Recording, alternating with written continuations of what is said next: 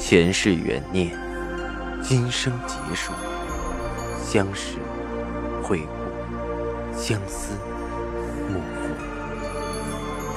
忘川河畔孤等，三生石前许愿，浮华落尽，只余情深入。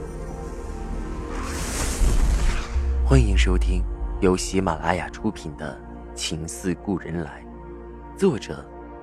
文安初心忆故人，蒋波，魅影，明月照经纶，木千林。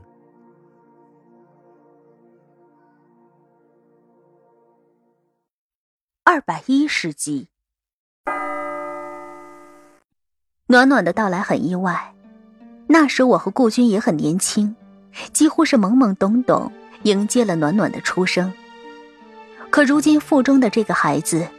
我的心情是无法言语的复杂，这是我和他的孩子，从没有爱一个人能这么深入骨髓，甚至觉得有了他的血脉在我的血液里流动，就能把他和我紧紧的拴在一起。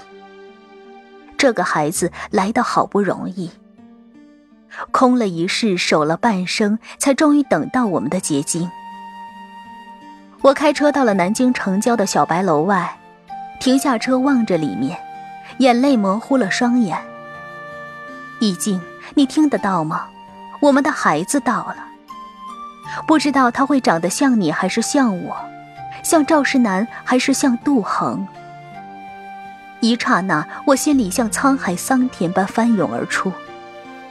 易静，我等着你，再辛苦再艰难，我也会等你。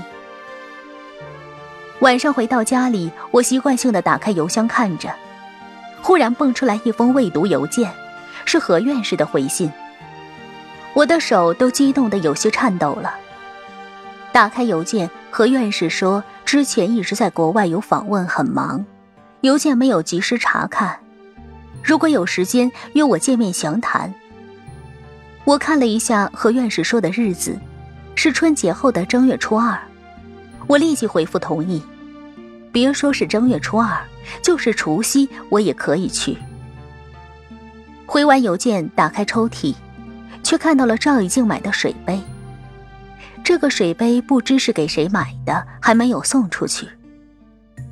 我合上了抽屉，抚着小腹。这么些日子，心第一次舒展。孩子是我和以静的福星吗？有了他，事情似乎看到了转机。而他也很乖，不会总是闹得我吐得天翻地覆。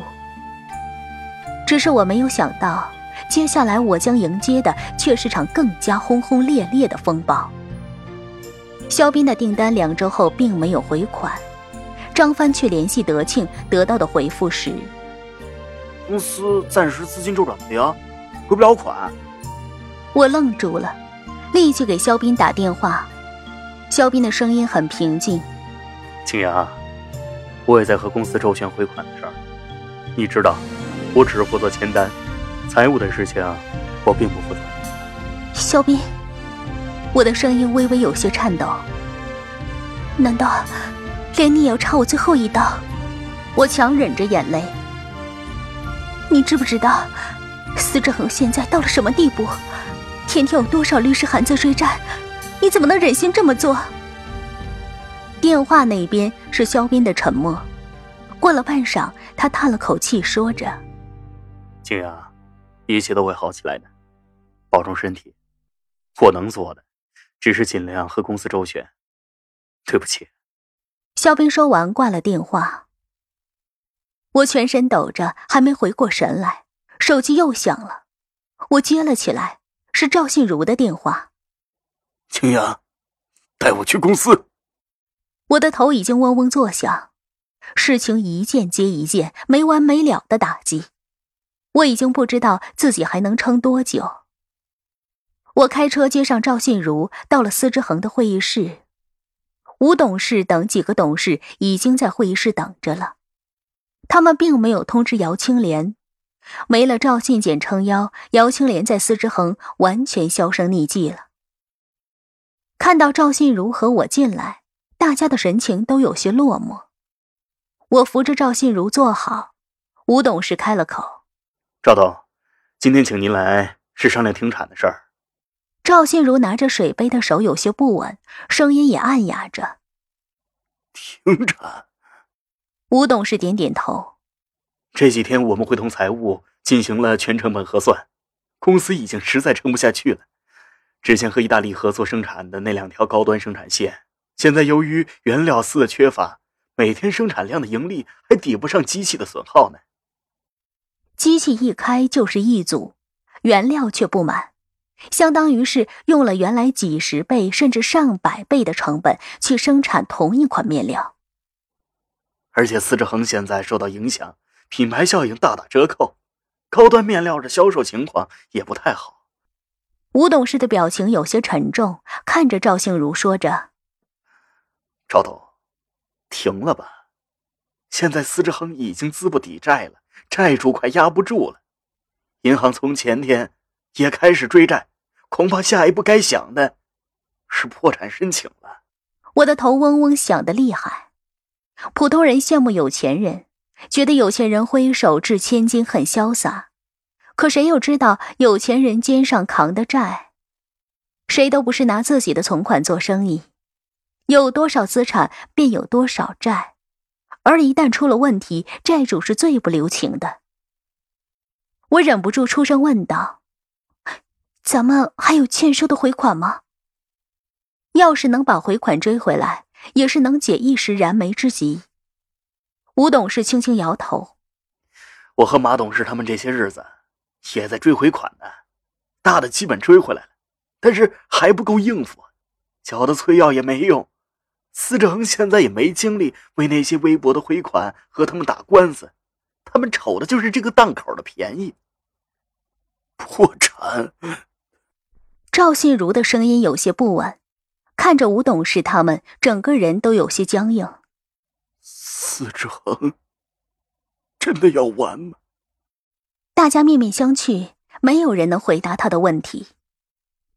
冬天的南京竟也有了北城的萧索。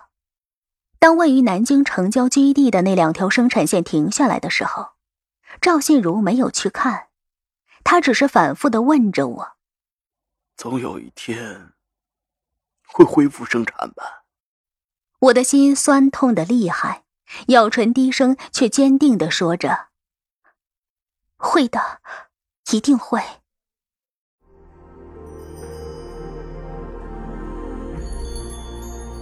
您正在收听的是喜马拉雅出品的长篇穿越小说《情似故人来》。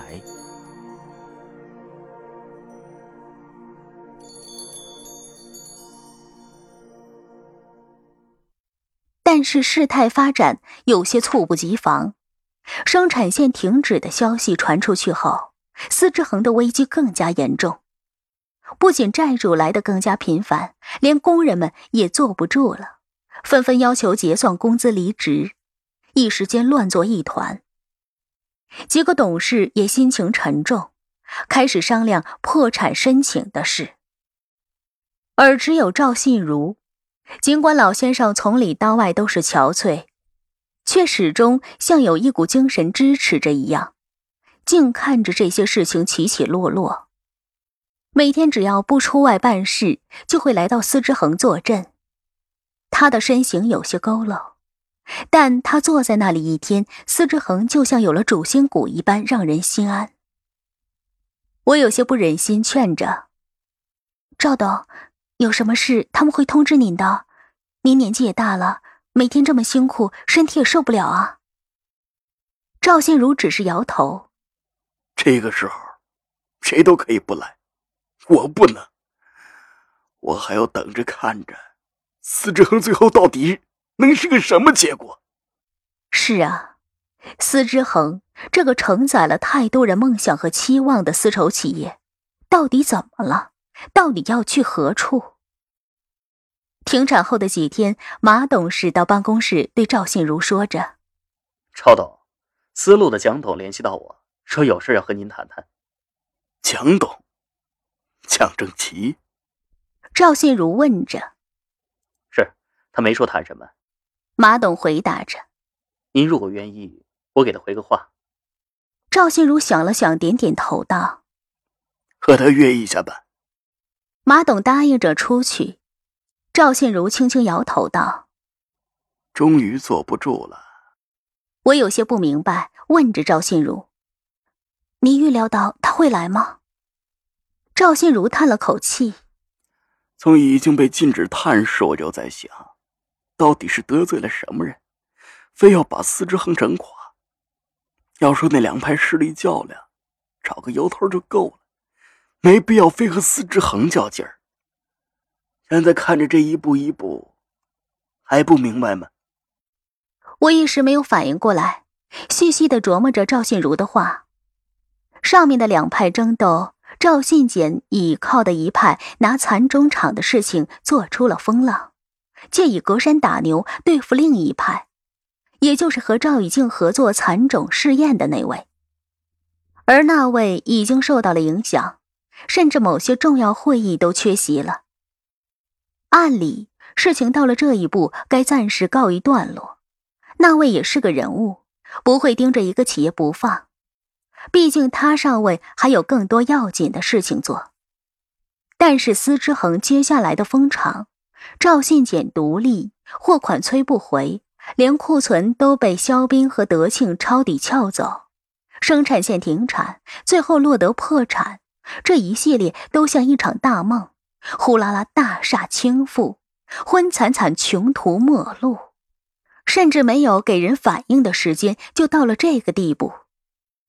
现在看来，司之恒到了这个地步，得利最大的就是思路。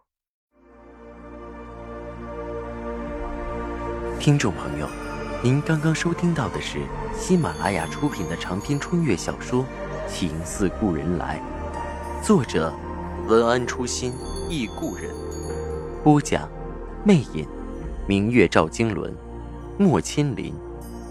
更多精彩有声书，尽在喜马拉雅。